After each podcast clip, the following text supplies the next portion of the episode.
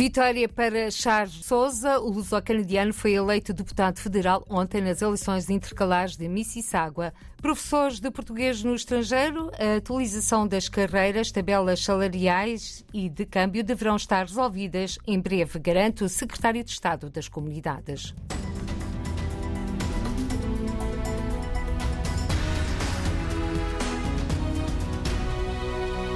No Canadá, vitória para Charles Souza. O luso-canadiano foi eleito deputado federal ontem nas eleições intercalares de Mississauga Lakeshore. No discurso, após ter sido declarado vencedor pelo Partido Liberal, Charles Souza prometeu ser mais uma voz portuguesa no Parlamento Federal em Ottawa e sublinhou o orgulho em ser luso-descendente. Olha, a vitória é a vitória da comunidade aqui em Mississauga Lakeshore. Muita gente tem estado a instigar, a promover, a auxiliar e eu agradeço muito o apoio que eu tenho recebido e vou fazer o meu possível para representar a comunidade da melhor maneira que eu sei. Eu tenho muito orgulho em ser luso-canadiano e uh, as línguas oficiais, é claro, é inglês e, e, francês, mas de vez em quando eu meto ali o português, a língua de Camões. Num salão de espetáculos em Mississauga, onde se reuniram dezenas de apoiantes, Charles Souza disse sem adiantar por pormenores que a primeira tarefa é reunir-se com a equipa amanhã no Parlamento Federal. Bem, agora eu tenho que ir para Otávio, tenho que falar com a equipa e ver o que é que vamos fazer para a frente e eu vou-te comunicar uh, os prioridades aqui da nossa comunidade aqui em Mississauga Lakeshore. Filho de imigrantes da Nazaré, Charles Souza, de 64 anos, foi deputado provincial do Ontário entre 2007 a 2018, sendo ministro das Finanças provincial entre 2013 e 2018.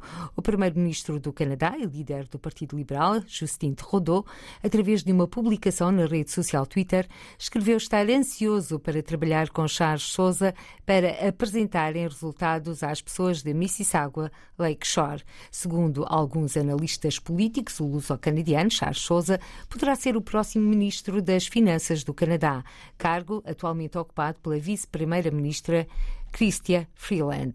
Charles Souza junta-se assim aos deputados federais portugueses, também eleitos pelo Partido Liberal, Alexandra Mendes, por Montreal, e Peter Fonseca, por Mississauga. Professores de português no estrangeiro, a atualização das carreiras, tabelas salariais e de câmbio deverão estar resolvidas em breve, garante o secretário de Estado das Comunidades. Em declarações à RDP Internacional e depois de resolvida a situação dos trabalhadores consulares no Brasil, o secretário de Estado das Comunidades recorda que o governo está a trabalhar em várias frentes e que não há trabalhadores ao serviço do Estado português de primeira e de segunda. E Paulo Cafofo remete para o ano que vem e em breve a resolução da situação dos professores da rede de ensino de português no estrangeiro. Não há trabalhadores que são eh, prioritários e outros que são secundários. Estamos a realizar um trabalho em simultâneo em diversas frentes e com diversos cenários. E a questão dos professores da nossa rede de ensino português no estrangeiro é também a nossa grande preocupação. É uma grande preocupação. Aliás, eu ainda muito recentemente estive na África do Sul e até no cômputo geral da nossa rede, eh, estes eh, professores, estes docentes estão a atravessar grandes dificuldades e, portanto, esta é uma matéria que também precisa da nossa atuação. Temos estado, em conjunto com o Camões, com o Instituto, a fazer um trabalho que, estou certo, eh, trará novidades já em 2023, porque a atualização uh, salarial, as condições de trabalho destes uh, professores, que são fundamentais na nossa estratégia de expansão da língua portuguesa, que é muito mais uh, enfim, do que o ensino do português, é a afirmação da nossa cultura e é também uma forma de continuarmos a ligar as novas gerações a Portugal através da cultura e da língua. E, portanto, teremos também novidades brevemente. Como digo, eh, o trabalho é muito intenso, são diversas frentes, mas eh, em todas as frentes há eh, algo comum, que é o nosso empenho, a nossa determinação em ver resolvido estes problemas e valorizados estes nossos trabalhadores e funcionários. Secretário de Estado das Comunidades, em declarações à RTP Internacional, a garantir que para o ano para breve, a situação dos professores de português no estrangeiro deverá estar resolvida, nomeadamente a progressão nas carreiras e atualizações salariais. Entretanto, o novo embaixador de Portugal em França, que assumiu funções há apenas 15 dias, anunciou que as questões relacionadas com o ensino da língua portuguesa em França já constitui uma das suas prioridades. José Augusto Duarte recebeu no sábado, nos salões da embaixada, um grupo de dirigentes associativos, agentes culturais e empresários e afirmou que quer guardar criar uma relação muito próxima com a comunidade portuguesa. Na ocasião, e de acordo com o Luz ao Jornal, o novo embaixador de Portugal anunciou que muitos dos encontros que já teve durante estas duas semanas lhe levantaram problemas relacionados com o ensino de português em França e prometeu ação nesta área. O ministro português da Educação já esteve por estes dias a jantar na embaixada. Não deixaria de falar em breve com as autoridades francesas sobre isso. O nosso ministro da Educação está consciente do problema e vamos tomar o assunto com a comunidade para fazer simplesmente aquilo que me parece justo para todos, que é a dignificação da língua portuguesa através da sua institucionalização, não como uma língua de uma comunidade, mas como uma língua internacional. Considerou na altura José Augusto Duarte, que disse que é um grande desafio, que há muito trabalho pela frente, mas que podem, a comunidade pode contar com o embaixador atual de Portugal em França. E não é por falta de propostas que não existe melhoria dos problemas dos portugueses no estrangeiro. A afirmação é de Joana Abreu Carvalho, cabeça de lista pela Europa do PCP nas últimas eleições legislativas e que no domingo esteve reunida com a comunidade portuguesa em Londres. Um convívio de Natal e debate com o tema O que defende o PCP para a emigração. Ponto de partida do encontro, o ensino de português no estrangeiro, sem propinas e com manuais escolares gratuitos, explica Joana Abreu Carvalho. O Partido Comunista quer e está presente no dia a dia com as comunidades portuguesas e não queríamos deixar de refletir no ano que passou, desde as eleições, e, e ouvir eh, e discutir as propostas, nomeadamente no seguimento do Orçamento de Estado, onde o PCP fez inúmeras propostas, propostas que já tinham sido referidas por nós na, no contexto das eleições e que no, no novo ciclo parlamentar eh, propusemos nomeadamente a gratuidade dos manuais escolares e a gratuidade do ensino do português no estrangeiro, no sentido de promover e alargar o ensino do português no estrangeiro como língua materna. Portanto, isso, isto é só um exemplo nesta linha de, de reforço e da defesa da educação. Também acreditamos e propusemos, no contexto do Orçamento de Estado, o reforço do número dos professores no contexto especialmente particular de uma maior imigração, ver essa necessidade de, reforçar o número de profissionais e promover a expansão da rede de, de ensino.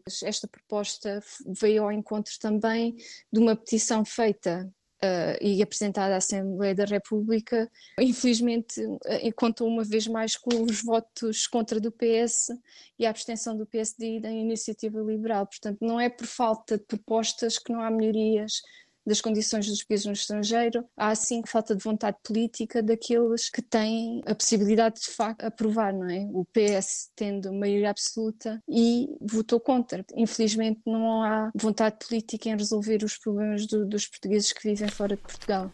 Com o Natal à porta, Joana Abreu Carvalho gostaria de ter no sapatinho a aprovação de algumas das propostas comunistas para os portugueses no estrangeiro. Reforço financeiro do Conselho das Comunidades Portuguesas que garantam o seu financiamento e o apoio às associações, ao movimento associativo, que infelizmente ainda não recuperou da pandemia. Só é esta mão cheia de propostas, não é? E adicionava aqui o reforço das verbas para os trabalhadores dos consulados, não é? É importante também falar na importância da promoção, da progressão de, de carreiras e o ajustamento do salário destes trabalhadores aos custos de vida de cada país. A educação, o apoio à cultura, só este, esta mão cheia de medidas já iriam, com certeza, melhorar a, a vida dos imigrantes portugueses. Declarações à RTP Internacional de Joana Abreu Carvalho, cabeça de lista do PCP nas últimas legislativas, pelo Círculo de Europa sobre o convívio de Natal e debate em Londres com portuguesas. Uma iniciativa que contou com a presença da deputada comunista e membro do Comitê Central do PCP, Paula Santos. Mapear as diásporas é fundamental para responder às necessidades destas diásporas e também traçar políticas. Considera o deputado do Partido Socialista eleito pela Europa, Paulo Pisco, que viu aprovada a sua proposta de recomendação pela Organização Internacional das Migrações e que defende defende exatamente a criação de uma caixa de ferramentas para mapear estas diásporas, como explicou na RDP Internacional Paulo Pisco. É muito importante porque o Conselho da Europa tinha aprovado um relatório da minha autoria, que era uma política europeia para as diásporas, em que uma das recomendações era precisamente que fosse feito pelos Estados-membros do Conselho da Europa um mapeamento das diásporas. Ora, esta é a forma de cada país conhecer as suas diásporas, saber quem são os seus cidadãos que estão no estrangeiro, o que fazem, onde estão, qual é a mais-valia para para os países de acolhimento, para os países de origem, ver de que maneira é que se podem estreitar os laços. Mas isto não se pode fazer sem que haja de facto um conhecimento. Mapear as diásporas é conhecer as diásporas para que as políticas que lhes sejam dirigidas sejam mais fortes, mais consistentes e mais eficazes. E, portanto, foi da maior importância que um perito da Organização Internacional das Migrações tivesse feito uma explicação sobre os instrumentos que podem ser utilizados pelos países para fazer essa diáspora. Eu vou continuar sempre a defender a necessidade de os governos, as organizações não governamentais e outro tipo de organizações fazerem o mapeamento das diásporas, é este o caso que me interessa, e depois poder utilizá-lo em benefício quer do país de acolhimento, quer do país de origem. E é sobre este assunto que vai falar no próximo dia 15 no seminário O que é ser lusodescendente. Exatamente, porque eu acho da maior importância que esta ideia do mapeamento das diásporas se possa disseminar de uma maneira tão alargada quanto possível para que todos ganhem importância e possam também reproduzir a importância do conhecimento mais aprofundado das diásporas. Nós podemos ter a ideia que temos um conhecimento grande da nossa diáspora que está espalhada pelo mundo, porque temos uma tradição grande de lidar com as nossas comunidades, mas na realidade conhecemos apenas a ponta do iceberg